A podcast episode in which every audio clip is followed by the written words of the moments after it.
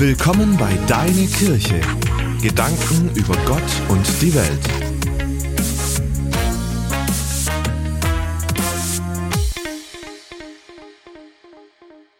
Ja, auch ich sage schönen guten Morgen. Mein Name Andreas Milkarski. Äh, ja, wir haben in dem ersten Lied gehört, er hat 99 Schafe verlassen, um das eine zu suchen.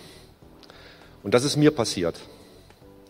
Bin geboren am 21.10.1959, bin aufgewachsen, wie man immer so schön sagt, in einem behüteten Elternhaus, ganz normale Kindheit, habe Schule gemacht, eine Ausbildung als Augenoptiker und dann bin ich vier Jahre bei der Bundeswehr gewesen. Und ich denke, das war auch so der Start. Ich wollte ja nie Alkoholiker werden. Das sucht man sich ja nicht als Beruf raus. Aber ich war 500 Kilometer weit weg von zu Hause stationiert. Die Abende waren lang. Man wusste nicht, was man machen sollte. Es gab genug Kameraden. Man hat sich zusammengesetzt. Ja, und abends eine Flasche Bier getrunken. Dass es aber mit der Zeit mehr wurden, das habe ich gar nicht bemerkt. Für mich war das ja Normalität.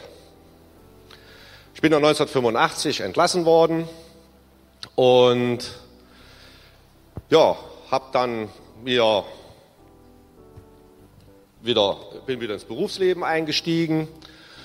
Äh, als Augenoptiker konnte ich nicht mehr arbeiten, weil ich bei der Bundeswehr Industrieoptik gemacht habe. Das, war, das sind zwei, zwei ganz verschiedene Dinge. Danach habe ich bei einem Großhandel für Heizung und Sanitär angefangen, weil ich dachte, Brille und Klobrille, das hat irgendwas gemeinsam. Ja, dort habe ich dann bis 1990 gearbeitet, bin immer noch bei demselben Großhandel. Durch die Wende bin ich dann in den Osten gekommen, sollte dort für vier bis fünf Jahre bleiben. Und der Alkohol spielte aber zu dem Zeitpunkt schon eine Rolle für mich. Ich habe es nur nicht bemerkt.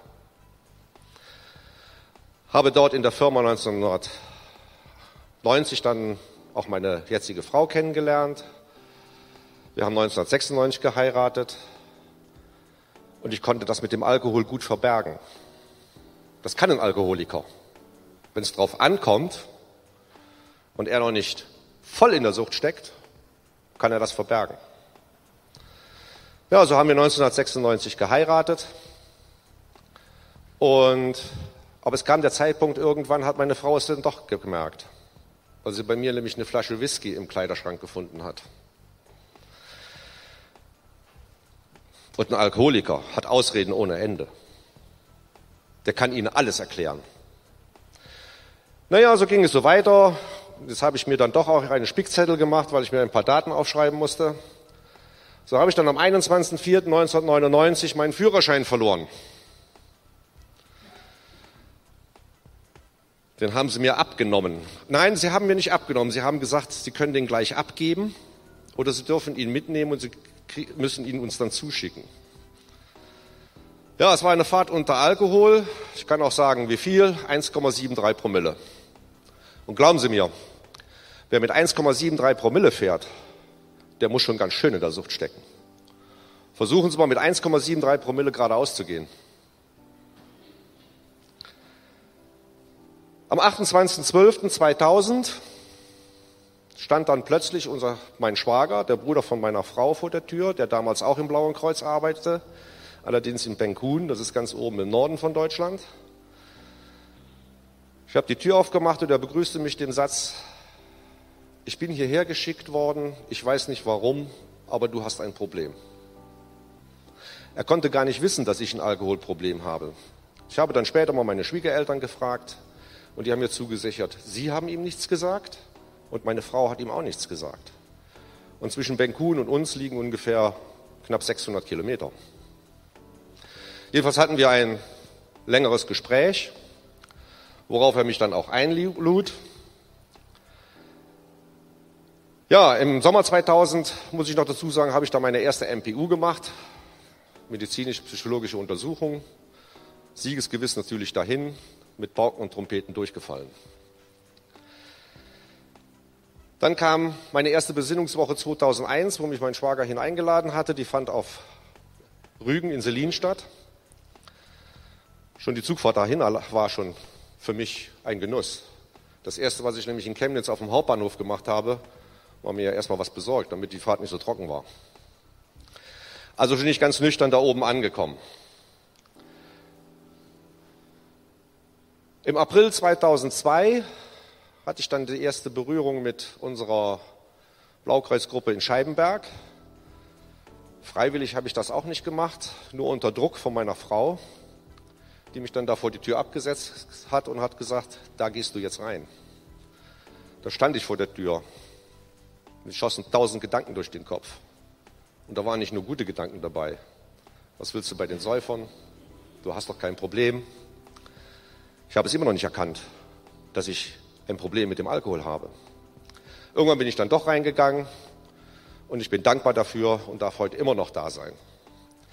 Dann kamen 2002, 2003 die nächsten zwei Besinnungswochen wieder in Selin auf Rügen.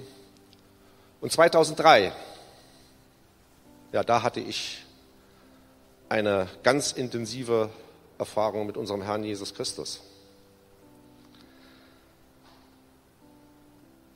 Es war, mag der dritte oder vierte Abend auf dieser Besinnungswoche gewesen sein. Ich bin ganz normal wie immer schlafen gegangen. Nur am anderen Morgen bin ich schweißgebadet aufgewacht. Und ich hatte einen Traum. Normalerweise vergisst man Träume. Aber diesen Traum habe ich bis heute nicht vergessen. Ich stand in einem großen dunklen Hinterhof, umgeben von Häusern, in einem Fenster war ein ganz schwaches Licht zu sehen und ich wollte aus diesem Hinterhof raus. Ich kam aber nicht heraus, weil er ringsrum zugebaut war. Und plötzlich kam eine helle Gestalt, ein schneeweißes Gewand an, so hell, dass ich gar nicht hingucken konnte. Und diese Gestalt nahm mich an die Hand und führte mich in diesen Raum, wo dieses kleine Licht brannte. Und dort saßen drei Männer. Die anderen zwei weiß ich nicht, wer es war. Der dritte war ich. Ein Tisch voll mit Bierflaschen, Schnapsflaschen. Der Raum verqualmt, man konnte kaum was sehen. Und was die Männer geredet hatten, konnte man gar nicht mehr verstehen, weil es war ja nur ein Gelall. So war mein Leben. Der Traum war zu Ende. Und ich dachte mir, was soll denn das am anderen Morgen? Und habe eigentlich gedacht, naja, es war ein Traum wie jeder andere. In der folgenden Nacht darauf hatte ich aber wieder diesen Traum. Ich stand in diesem Hinterhof. Ich wollte fliehen, es ging nicht. Und diese helle Gestalt kam wieder. Jetzt war in diesem einen Raum das Licht etwas heller. Die Gestalt nahm mich bei der Hand, führte mich wieder in diesen Raum. Die drei Männer saßen da der Tisch. An meinem Platz standen nicht mehr so viele Bierflaschen. Und aus diesem Raum konnte man auf die Straße gucken. Und ich guckte raus auf die Straße und da sah ich eine Frau mit einem kleinen Mädchen in der Hand gehen. Die Frau hatte einen Koffer in der Hand, das Mädchen einen Rucksack auf dem Rücken und hielt in der Hand ihren kleinen Teddybär. Das Mädchen drehte sich um und ich sah meine Tochter. Ja, es war ein einschneidendes Erlebnis. Und das war das erste Mal, dass ich an dem Morgen aufgewacht bin und gebetet habe.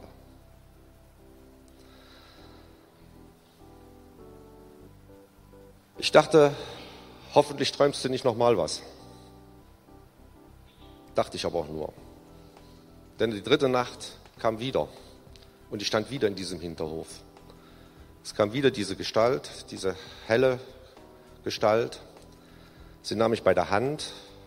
Es war eine ganz zärtliche Hand, die mich an der, meiner Hand nahm, führte mich wieder in diesen Raum. Und diesmal saßen nur zwei Männer an diesem Tisch. Ich konnte wieder auf die Straße gucken. Eine Frau mit ihrem kleinen Mädchen kam auf das Haus zu, die Tür öffnete sich und das kleine Mädchen fiel mir um den Hals. Ich wachte auf, ging auf die Knie und übergab Jesus Christus mein Leben. Ich bin nicht sofort frei geworden. Es hat dann ungefähr noch drei Wochen gedauert. Frei geworden bin ich am 6.1.2004. Warum gerade dieses Datum kann ich nicht sagen. Es ist ja, das sind ja die heiligen drei Könige. Aber seit diesem Tag darf ich frei sein. Ich habe dann im Sommer 2004 noch meine dritte MPU gemacht, die ich bestanden habe. Und der Psychologe fragte mich, was machen Sie denn in einer Situation, in einer Stresssituation? Äh, wie helfen Sie sich da? Und da habe ich ihm gesagt, ich habe, es gibt keine bessere Hilfe, die ich mir wünschen kann. Der Herr Jesus Christus steht mir bei. Und wenn ich eine Situation erlebe, mit der ich nicht fertig werde, kann ich ihn anrufen und er wird mir helfen. Damit war auch die Frage des Psychologen beantwortet. Normalerweise dauert so eine Befragung eine halbe bis dreiviertel Stunde. Ich durfte nach zehn Minuten gehen. Der Psychologe sagte, eine bessere Antwort hätten Sie mir gar nicht geben können. Ja, und nun darf ich seitdem frei sein, bin glücklich mit meiner Frau. Mittlerweile wirklich glücklich sind wir miteinander verheiratet, durften ja auch schon die Silberhochzeit erleben. Und das ist in ganz kurzen Sätzen mal mein Leben gewesen.